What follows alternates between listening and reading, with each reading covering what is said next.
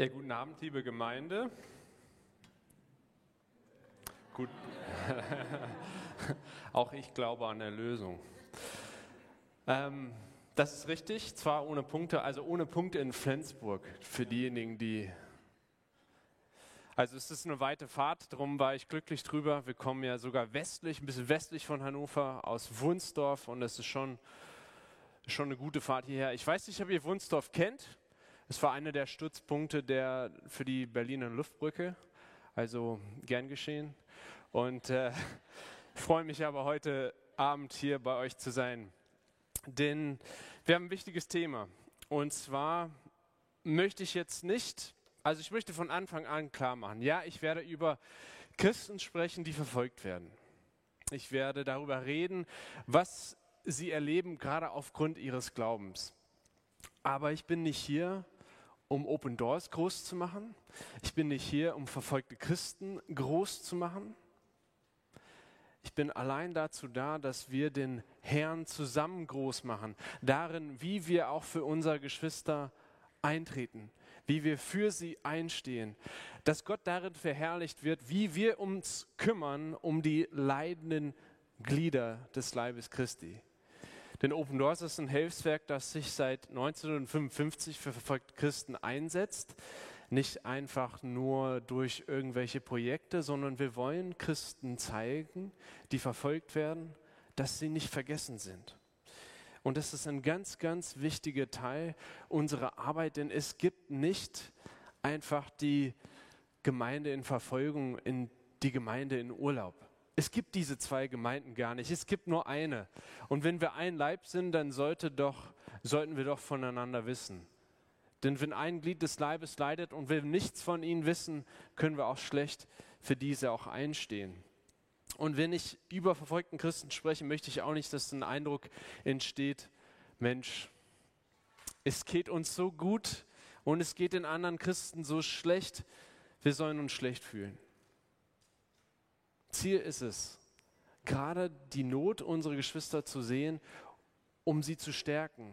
Und es ist nicht eine einseitige Sache, als würden wir hier stehen und nur irgendeine eine Stärke ausstrahlen zu unseren Geschwistern. So ist es nicht, denn wir können auch eine Menge von ihnen lernen. Von Menschen, die aufgrund ihres Glaubens verfolgt werden. Ich erlebe das persönlich immer wieder und habe das Vorrecht als Referent für Open Doors in Ländern zu reisen, wo Christen tatsächlich verfolgt werden. Ich kann euch berichten, dass oft, wenn ich meine, irgendwo hinzugehen, um jemanden ermutigen zu wollen, dass ich am Ende am häufigsten wahrscheinlich derjenige bin, der am meisten ermutigt ist. Ich weiß nicht, ob Sie sich viel von der Situation kaufen können, aber ich weiß, dass ich für mein Leben und meinen Glauben eine Menge mitnehme. Ich hatte das Vorrecht vor nicht mehr einigen Wochen, Anfang äh, Mai in einem muslimischen Teil von Ostafrika zu sein. Ich habe gehört, es gibt hier viele Südafrikaner, viele machen dort Urlaub, aber dort werden auch Christen verfolgt.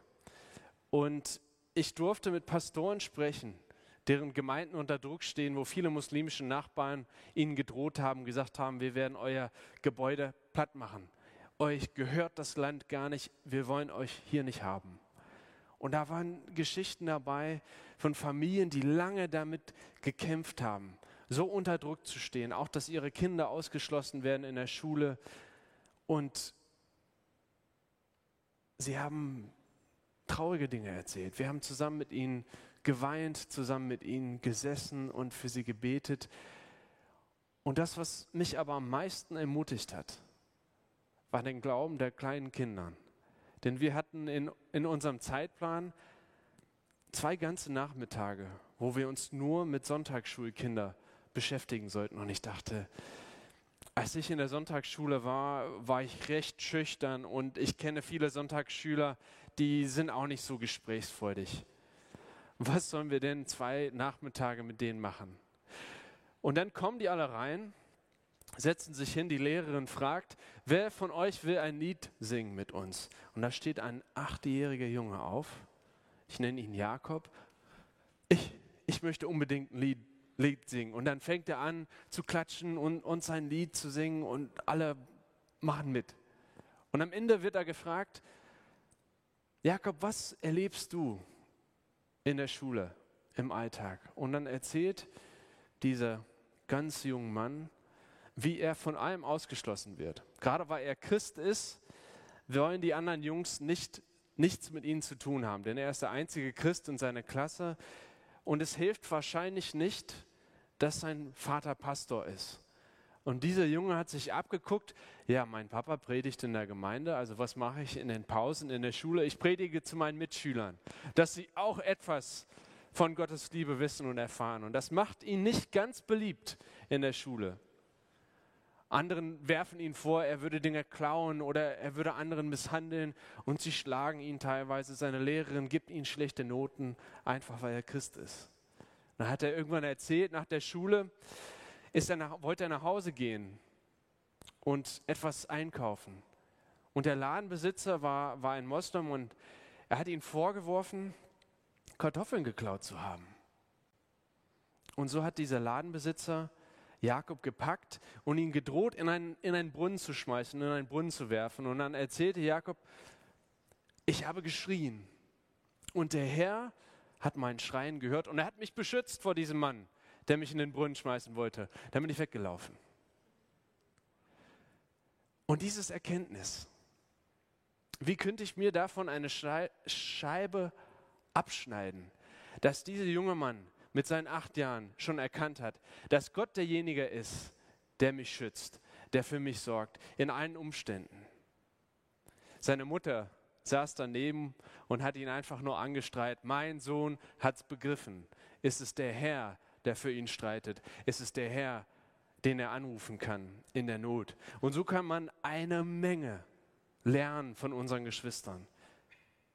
Und sie helfen uns genauso und beten auch für uns. Und ich möchte einen Bibeltext vor dem Bericht vorlesen, das ist aus Lukas Kapitel 22, 31, das ein bisschen so diese Fürbitte-Beziehung darstellt.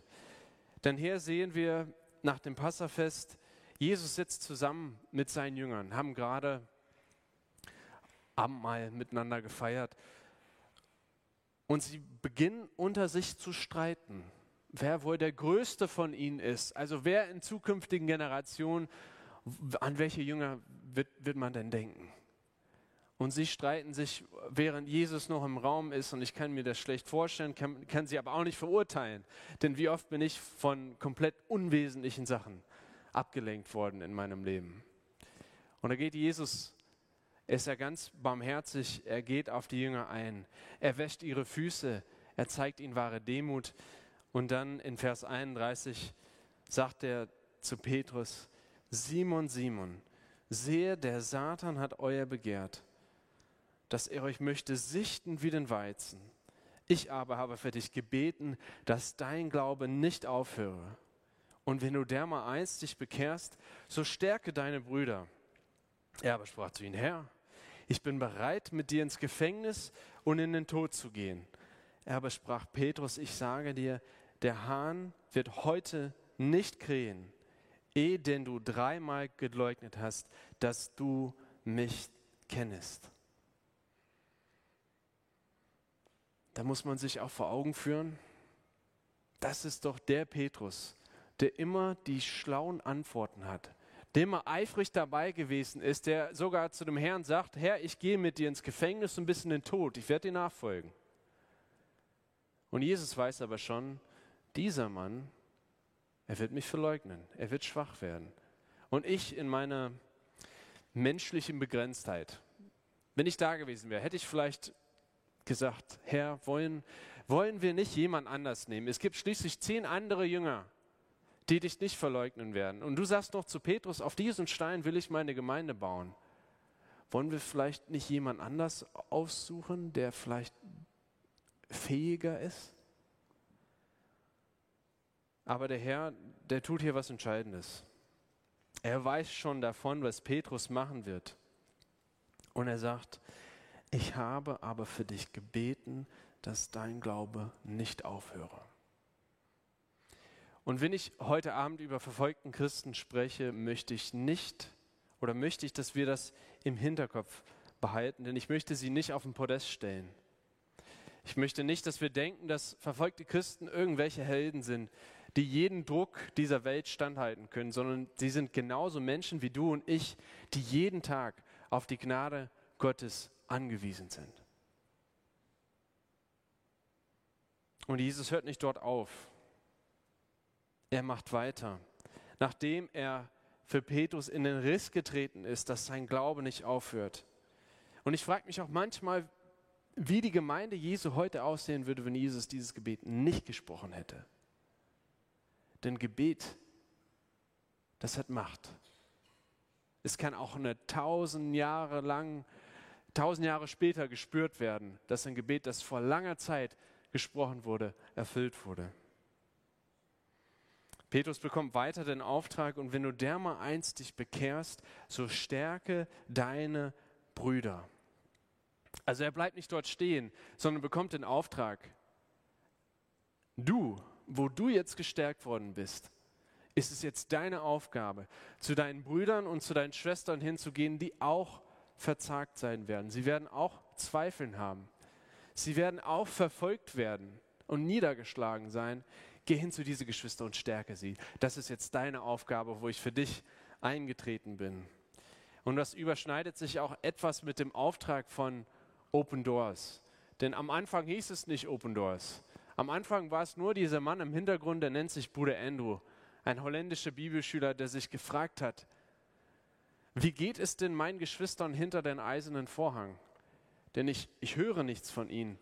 Und wenn wir doch ein Leib sind, wie sollen wir ein Leib sein, wenn wir keine Verbindung, wenn wir, wenn, wenn wir nichts voneinander wissen? Und so hat er die Möglichkeit eines kommunistischen Festes benutzt, um nach Warschau zu fahren, um dort Gemeinden zu fragen, welche Herausforderungen habt ihr denn in eurem Dienst? Und vielleicht hatten die Pastoren auf den ersten Blick nicht erzählt von einer Verfolgung, die man aus der Bibel kennt, dass Menschen öffentlich aus, aus, auf der Straße ausgepeitscht werden oder so. Aber er doch erzählt von Pastoren, die doch Respekt haben vor den Spitzeln, die in den Gottesdiensten sitzen, die darauf warten, etwas regierungskritisch auszulegen aus der Predigt, dass der Pastor dann vielleicht langer Zeit verschwindet. Viele andere Gemeinden in Ostblockländern haben auch kaum Bibeln gehabt. Manchmal ist, Bibel, ist die Bibel klein gerissen worden, damit jeder etwas aus dem Wort Gottes aus der Gemeinde haben konnte. Und dann würden sie am nächsten Sonntag die Blätter dann wieder tauschen. Und hat diese, diese ständige Druck auf die Gemeinde gesehen und hat diesen Auftrag von Gott bekommen, werde wach und stärke, was noch übrig ist und schon im Sterben liegt. Also das, was vielleicht noch im letzten Faden Glauben hängt, weil die Regierung alles draufsetzt, eine gottlose Generation heranzuziehen. Diese Geschwister müssen gesehen werden. Und so hat er sich das zum Auftrag gemacht, den Geschwistern zu zeigen, dass sie nicht vergessen sind, indem er begonnen hatte, Bibeln zu schmuggeln. In diesem kleinen VW Käfer. Und wie man sich das vorstellen kann, der passt nicht so viel rein. Geschweige denn, wenn du es wirklich verstecken willst. Da kommt wahrscheinlich sein altbekanntes Gebet her, als er immer über die Grenzübergänge gegangen ist. Herr, du hast damals blinde Augen sehend gemacht. Ich möchte dich heute bitten, dass du sehende Augen blind machst, dass diese Bibeln, die zur Stärkung und zur Ermutigung meiner Geschwister bestimmt sind, nicht entdeckt werden. Und tatsächlich in all den Jahren, wo er Bibeln geschmuggelt hat, ist ihm keine einzige Bibel abgenommen worden. Aber der Dienst musste wachsen, der Käfer reichte nicht. Es sind LKWs geworden mit doppelter Boden, Wohnwegen. Menschen haben sich angeschlossen und haben gesagt, ja, wir machen Urlaub in den Ostblockländern, damit wir unsere Geschwister zeigen, sie sind nicht vergessen. Heute sind wir in über 70 Ländern dieser Welt tätig. Auf diese Karte sehen wir 50 davon, in denen Christen einem hohen bis extremen Maß an Verfolgung ausgesetzt sind. Wir sprechen von über 360 Millionen Christen, die hart verfolgt werden. Nun, in diesen Ländern werden nicht alle Christen verfolgt. Es hängt teilweise davon ab, wo man in dem Land lebt. Da sieht man Länder drauf wie Mexiko und Kolumbien, dann fragt man sich, hm, eigentlich traditionell christliches Land, wie kann es sein? Und dann schaut man näher hin und sieht, dass gerade viele Kirchen im Kreuzfaden der Drogenkartellen sind, weil die Kirchen und Pastoren versuchen, junge Menschen aus Drogenhandel und aus Prostitution zu helfen.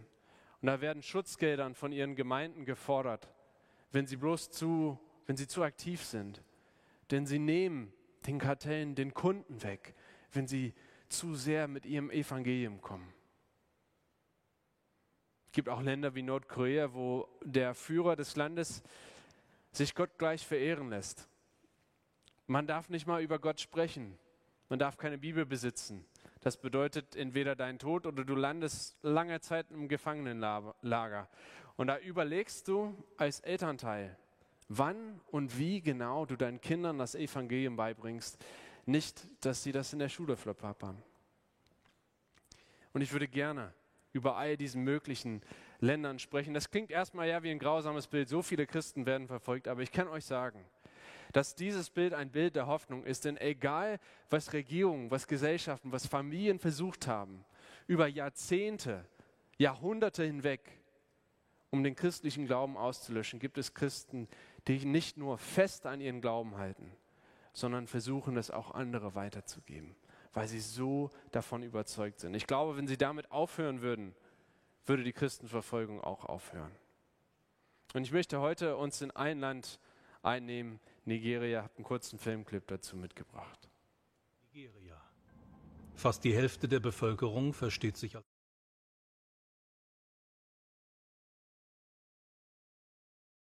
Nigeria.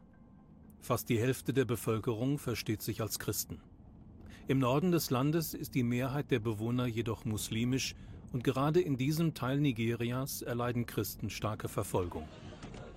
Lange Zeit war die islamistische Gruppe Boko Haram Hauptakteur der Christenverfolgung. Ihre Kämpfer griffen zum Teil gezielt Kirchen und christliche Dörfer an, entführten viele Mädchen und Frauen und ermordeten zahlreiche Pastoren. Die nigerianische Regierung sagt zwar, dass sie Boko Haram besiegt habe, aber die Verfolgung von Christen durch extremistische muslimische Gruppen hat nicht aufgehört. Neben Angriffen durch Boko Haram sind es muslimische Fulani-Hirten, die schwer bewaffnet Überfälle auf christliche Farmer und Dörfer im sogenannten zentralen Gürtel im Zentrum Nigerias verüben. Der Stamm der Fulani ist im ganzen Westen Afrikas verbreitet. Ein Drittel der Fulani leben als Nomaden und wandern mit ihren Tieren umher. Allein in Nigeria gibt es Millionen von Fulani-Hirten. Wir haben sie mit unseren eigenen Augen gesehen. Mit Gottes Hilfe konnten wir uns verstecken. Sie brannten alles nieder und flüchteten. Aus der Kirche konnten wir nichts mehr retten. Oft wird der Klimawandel als Grund genannt, wieso die Fulani-Hirten Dörfer angreifen. Durch die wachsende Wüste werden die Weideflächen immer kleiner. Es kommt zu Konflikten mit den meist christlichen Farmern. Doch die Christen vor Ort haben ihre Zweifel an dieser Erklärung. Uh, die Waffen der Behörden sind bei weitem nicht so gut wie die Waffen der Fulani. Aber wer gibt ihnen diese hochentwickelten Waffen? Sie greifen zumeist Christen und Gebiete mit christlicher Mehrheit an. Daher brennen sie auch unsere Kirchen nieder. Eine Moschee haben sie bisher nicht niedergebrannt. Doch nicht nur durch extremistische Gruppen werden Christen im Norden Nigerias verfolgt. Zwölf Bundesstaaten Nigerias haben die Scharia, das islamische Recht, als Grundlage ihrer Rechtsprechung eingeführt. Dort ist es illegal, vom Islam zu einem anderen Glauben zu wechseln, und Christen wird deutlich gezeigt, dass sie nicht willkommen sind. Wenn hier jemand Arbeit bekommen will, muss er Muslim werden. Wer als Christ versucht, in eine der Schulen aufgenommen zu werden, bekommt zu hören, wir werden dich zulassen, wenn du Muslim wirst. Im Norden Nigerias ist es für die christlichen Farmer auch schwierig, Land zu bebauen. Das liegt einerseits an ausgelaugten Feldern, andererseits aber auch daran, dass nicht genug Geld für Dünger da ist, um trotzdem eine gute Ernte einzufahren. Die Regierung verteilt zwar Hilfe, aber bei den meisten von uns kommt die Hilfe nicht an, weil wir Christen sind. Wir haben kaum jemanden in der Regierung, deswegen werden wir benachteiligt. Open Doors ist dort aktiv, um den Christen beizustehen. So gibt es zum Beispiel Mikrokreditprogramme für Dünger. Damit können die Farmer sich wieder selbst versorgen. Jedes Jahr bietet Open Doors außerdem Traumatrainings für 2000 bis 3000 nigerianische Christen an, die durch extremistische Angriffe ihre Familien oder ihr Zuhause verloren haben. Auf dem Weltverfolgungsindex mit dem größten Gewaltvorkommen. Also man, man sieht das hier in reiner Zahlen ein bisschen wiedergespiegelt. Für den Berichtszeitraum 2022, also im vergangenen Jahr, in 2021 sind 4650 Christen aus Glaubensgründen ermordet worden. Und nun ist es schwer, diese Zahl sich vorzustellen, besonders wenn es nur 365 Tage im Jahr gibt, wenn man sich das runterbrechen will, wie viel Gewalt das eigentlich ist. Aber noch schwerer vorzustellen sind diejenigen, die dazugehören, die Familien. Denn jeder dieser Zahlen hat einen Namen, hatte eine Position in einer Familie. Und gerade äh, diese Familien sind oft, haben sehr lange zu kämpfen damit, was passiert ist. Diese 4650 Christen, die aus Glaubensgründen ermordet worden sind, haben ihr Lauf verendet. Aber diejenigen, die da noch übrig geblieben sind, leiden oft sehr unter Traumata und anderen Dingen. Auch diejenigen, die, die entführt werden oder die äh, sexuelle Übergriffe erlebt haben. Ich habe ein, ein, noch ein Video heute mitgebracht von einer jungen Frau, die als Teenager von Boko Haram entführt worden ist und auch eine Zeit in diesem Traumazentrum verbracht hat. Ich möchte kurz ihre Geschichte. Ich bete jeden Tag für meine Tochter Lea. Ich danke Jesus für ihren Glauben und bete, dass Gott sie weiterhin ermutigt. Ich bete auch für Leas Entführer, dass sie meine Tochter freilassen. Und ich bete, dass sie eines Tages die Wahrheit in Jesus sehen. Sie wissen nicht, was sie tun. Es ist nicht einfach. Ich weine oft, weil es kein einfaches Gebet ist. Ich versuche es trotzdem. Ich versuche einfach zu beten. Was ich Open Doors und allen, die für uns und unsere Tochter Lea beten, sagen möchte, ich schätze euch sehr. Bitte. Zahlreiche christliche Frauen erleben in Nigeria sexuelle Gewalt. Ein Traumaprogramm soll den Frauen Ansätze geben, diese Erlebnisse zu verarbeiten.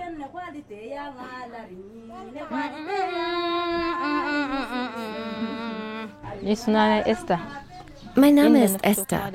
Ich komme aus Maiduguri im Bundesstaat Borno. Ich bin 20 Jahre alt. Ich möchte, dass die Menschen durch meine Malerei wissen, dass Frauen hier wegen der Dinge, die ihnen passiert sind, Traumahilfe brauchen, damit sie ermutigt werden, so wie ich hier ermutigt wurde.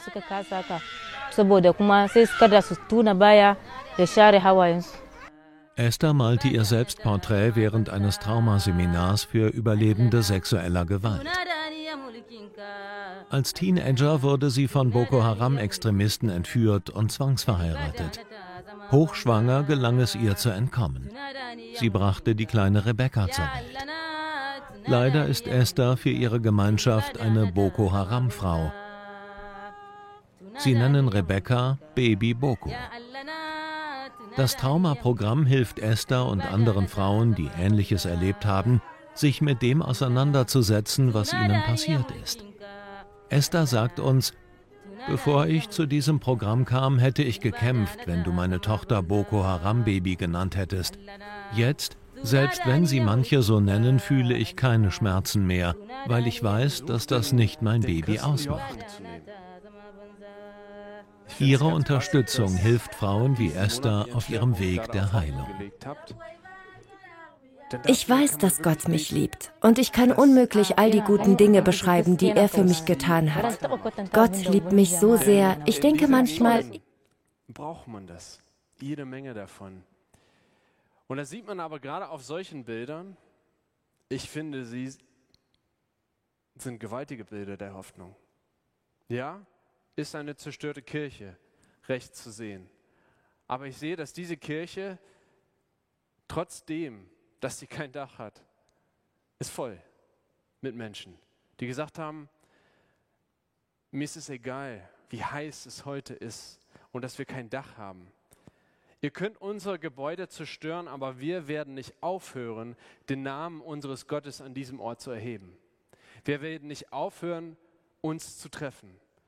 Und dann muss ich gezwungenermaßen immer wieder an die ganz vielen schönen und heilen Kirchen hierzulande denken, die immer wieder leer sind. Wo diese Geschwister aber ein Zeichen der Hoffnung setzen und sagen, egal was uns widerfährt oder wie gefährlich das sein könnte, werden wir uns trotzdem treffen. Wir werden nicht aufhören, zusammenzukommen.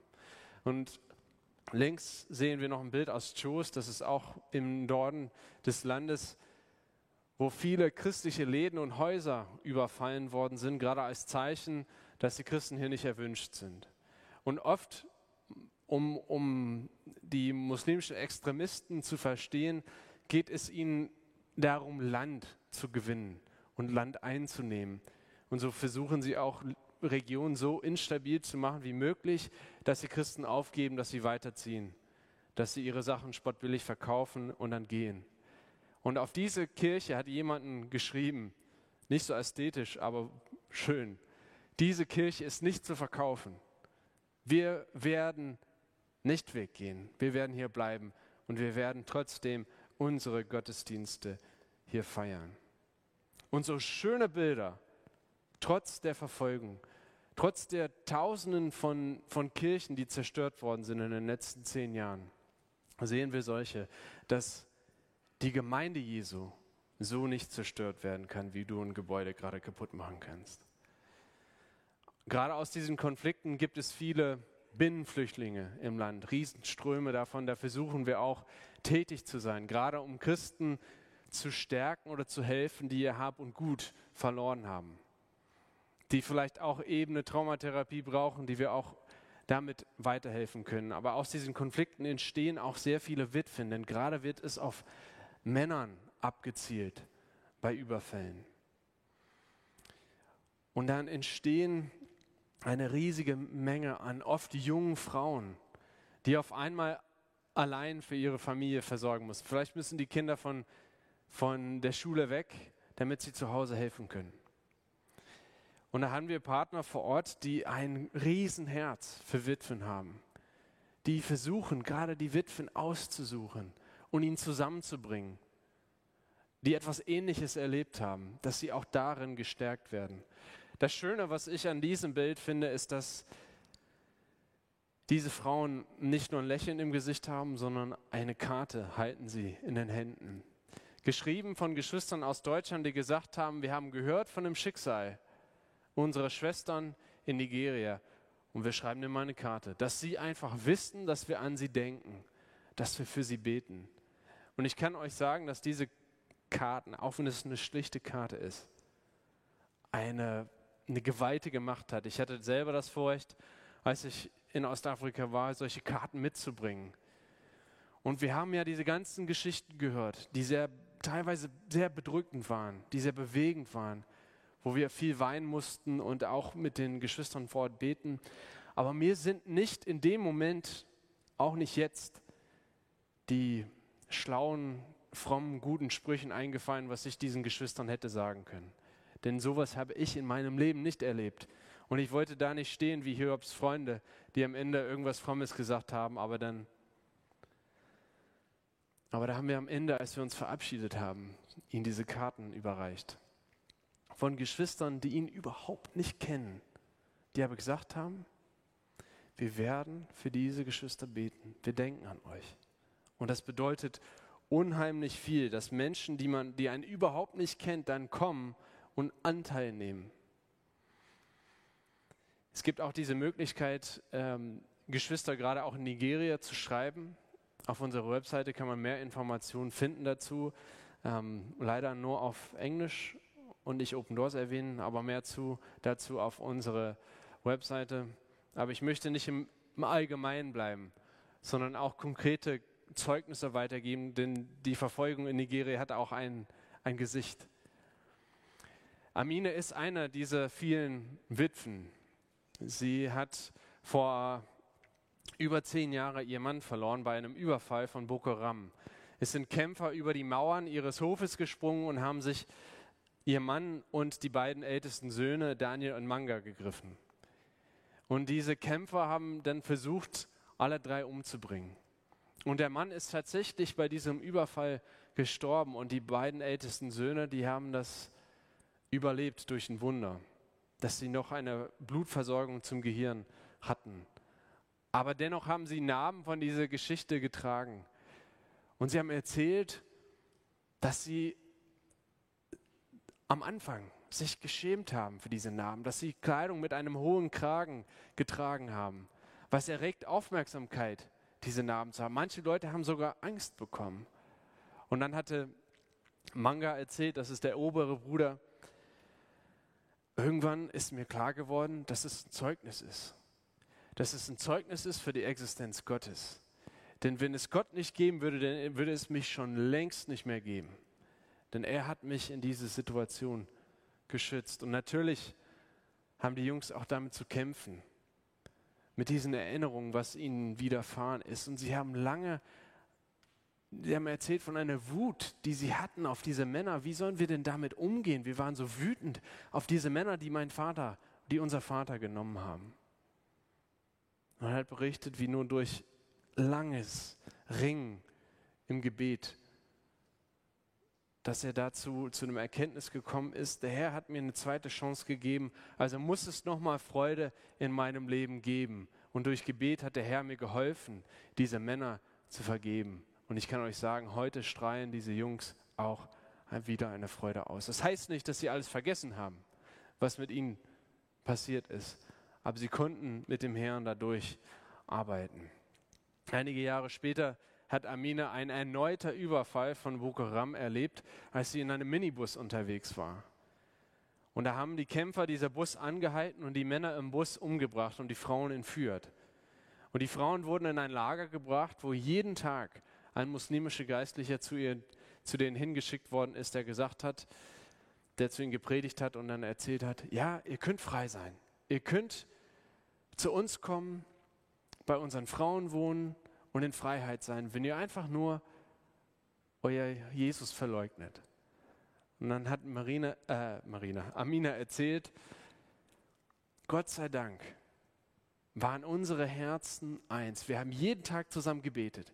Wir haben jeden Tag gesungen. Wir haben die Bibelverse, die wir noch auswendig kannten, das haben wir zusammen auch aufgesagt. Und Gott sei Dank waren unsere Herzen eins, dass keiner von uns den Herrn verleugnet hat. Einige Zeit später sind sie freigekommen nach einigen Verhandlungen mit der nigerianischen Regierung. Aber es kommt immer wieder zu solchen Entführungen. Viele sind gar nicht religiös motiviert, sondern die Boko Haram-Kämpfer, sie wissen, ob ich jetzt einen Moslem oder einen Christ entführe, es bringt beides Geld. Und es ist auch nicht so, als würde jeder Moslem in einem Land die Christen verfolgen. So ist es auch nicht. Viele von ihnen haben auch ein gutes Verhältnis zueinander. Es ist natürlich angespannt worden in letzter Zeit wo die Extremisten voranrücken. Aber man hat auch zum Beispiel von einem Fall vor über sieben Jahren jetzt von den Chibok-Mädchen gehört, von 230 Mädchen, die aus einer Schule entführt worden sind, wo 100 von ihnen heute noch vermisst werden. Aber ein Fall, der nicht so die Aufmerksamkeit bekommen hat, war die von Lea Sharibu und 110 Mädchen aus Dabchi. Denn Lea ist eins der einzigen Christen in ihrer Klasse gewesen, als die entführt wurden. Fast alle ausschließlich muslimische Kinder entführt worden, bis auf Lea. Von Boko Haram sind sie entführt worden und nach einigen Verhandlungen, ein paar Mädchen sind in der Zwischenzeit gestorben, nach einigen Verhandlungen sind sie wieder freigekauft worden. Und dann hieß es am Ende, als die Mädchen freigelassen werden sollten, es gab doch eine Christin unter euch. Und da wurde Lea ausgesondert und ihr wurde gesagt, du kannst gleich nach Hause gehen. Du kannst gleich zu deiner Familie wieder und wir wissen nicht den genauen Wortlaut. Äh, du kannst die Träume, die du hattest, da mal deine Freiheit genießen. Auf jeden Fall wurde ihr gesagt, du musst erst deinen Glaube verleugnen und Moslem werden. Und dann kannst du nach Hause gehen. Dann hat diese junge Frau mit 14 Jahren, das ist 2018 gewesen, sie ist heute 18 geworden, nicht heute, dieses Jahr 18 geworden. Sie hat erzählt, das, das kann ich nicht machen. Dann bleibe ich eben hier. Und so ist diese mutige junge Frau zurückgeblieben, die im Grunde gesagt hat, Alles, was ihr mir versprochen habt, all das, was ich mir vorgestellt hatte in meinem Leben, meine Freiheit, meine Familie, mir ist Christus mehr wert als alles andere, was ich haben könnte. Was ein gewaltiges Zeugnis ist. Sie hat ein, eine Botschaft an ihre Mutter weitergeben können. Meine Mutter, du solltest nicht beunruhigt werden. Ich weiß, dass es nicht einfach ist, mich zu vermissen. Aber ich möchte dir versichern, dass es mir gut geht, wo ich bin. Mein Gott, zu dem wir mit euch gebetet haben, zeigt sich mächtig in den schwierigen Momenten. Ich kenne deine Worte an mich während unserer morgendlichen Andachten, dass Gott den Menschen mit Schmerzen sehr nahe ist. Das erlebe ich jetzt. Ich bin zuversichtlich, dass ich eines Tages dein Gesicht wiedersehen werde, wenn ich hier dann dort am Schoß unseres Herrn Jesus Christus. Diese junge Frau ist mittlerweile zum Gesicht der Christenverfolgung in Nigeria geworden. Wo viele Geschwister auch aus Nigeria, Pastoren gesagt haben, dass sie neue Leidenschaft für ihr Dienst entdeckt haben, weil sie von dem Glauben dieser jungen Frau gehört haben, die gesagt hat, Jesus ist mir mehr wert als alles andere. Und warum erzähle ich diese Geschichte gerade von einer Frau, die wir als Hilfswerk nicht helfen können? Ist es, weil wir an die Macht des Gebets glauben. Denn klar, oft verfallen wir in diesem Denkmuster, hm, irgendwas ist schief. Wir müssten handeln, wir müssen irgendwas machen, irgendein Projekt starten, dass diesen Menschen geholfen wird. Aber gerade für Menschen wie Lea können wir nichts veranstalten, außer beten. Aber wann ist es zu unserer, wann ist Gebet zu unserer Notlösung geworden? Dass es das Letzte ist, wozu wir kommen, wenn alles andere scheitert.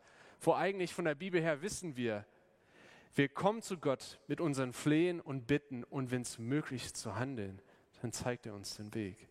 Aber zuerst ist es unsere Aufgabe, für diese Geschwister einzutreten, für sie in den Riss zu treten, dass ihr Glaube nicht aufhört. Und dann möchte ich die Band nach vorne einladen, denn wir werden eine Zeit nehmen, wo wir gerade für die Geschwister in Nigeria beten, dass wir für die Pastoren beten. Ich bete jeden Tag für meine Tochter Lea. Ich danke Jesus für ihren Glauben und bete, dass Gott sie weiterhin ermutigt. Ich bete auch für Leas Entführer, dass sie meine Tochter freilassen. Und ich bete, dass sie eines Tages die Wahrheit in Jesus sehen. Sie wissen nicht, was sie tun. Es ist nicht einfach. Ich weine oft, weil es kein einfaches Gebet ist. Ich versuche es trotzdem. Ich versuche einfach zu beten. Was ich Open Doors und allen, die für uns und unsere Tochter Lea beten, sagen möchte, ich schätze euch sehr. Bitte betet weiterhin für uns. Ohne euch wären wir am Boden. Doch weil ihr betet, haben wir Kraft, standhaft zu bleiben. Wir sind so dankbar dafür. Danke für die ganze Unterstützung, egal auf welchem Wege sie zu uns kommt. Ich bitte euch, bitte unterstützt uns weiter mit euren Gebeten und bitte vergesst uns nicht. Danke.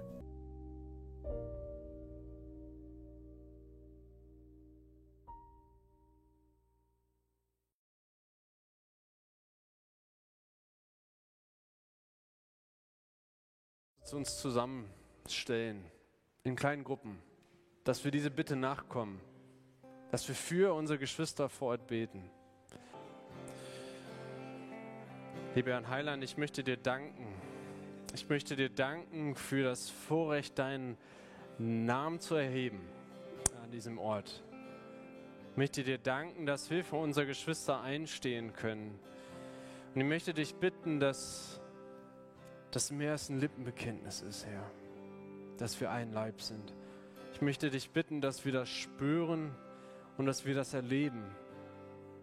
Dass du uns immer wieder daran erinnerst, für diese Geschwister einzustehen. Und das wollen wir auch jetzt tun vor deinem Thron. Wir wollen dir die Gefangenen bringen, Herr, die keinen Ausweg sehen. Ich möchte dich bitten, dass du ihnen jeden Tag neue Hoffnung schenkst, Herr dass du bei ihnen bist, dass du ihnen hilfst, auch herauszukommen. Aber Herr, wo sie noch gefangen sind wie Lea, möchte ich dich bitten, dich bitten, dass die Liebe, die, die, die von dir kommt, dass die ausgestrahlt wird von unseren Geschwistern, die gefangen sind, dass diejenigen, die ihn gefangen halten, nicht davon unberührt bleiben. Herr, dass Menschen sehen und erkennen, dass du der allein wahre Gott bist und dass sie Buße tun, dass sie umkehren. Denn auch für die Verfolger bist du gestorben. Wir möchten dich bitten für die Witwen, dass du ihn stärkst, dass du für sie sorgst. Für die Weisen, die keinen Vater oder vielleicht Mutter mehr haben, dass du bei ihnen bist. Und auch für diejenigen, die über Pfingsten jemanden verloren haben, möchte ich dich bitten, dass du bei ihnen bist, dass du die Wunden bindest am Leib und an der Seele. Und Herr, über alles wollen wir, dass dein Name verherrlicht wird in dem Leben unserer Geschwister in Nigeria. Dass du ihn standhaft machst in ihrem Glauben, dass ihr Glaube nicht aufhört. Wir möchten dich auch bitten, dass du verherrlicht wirst in unsere Gebete für sie.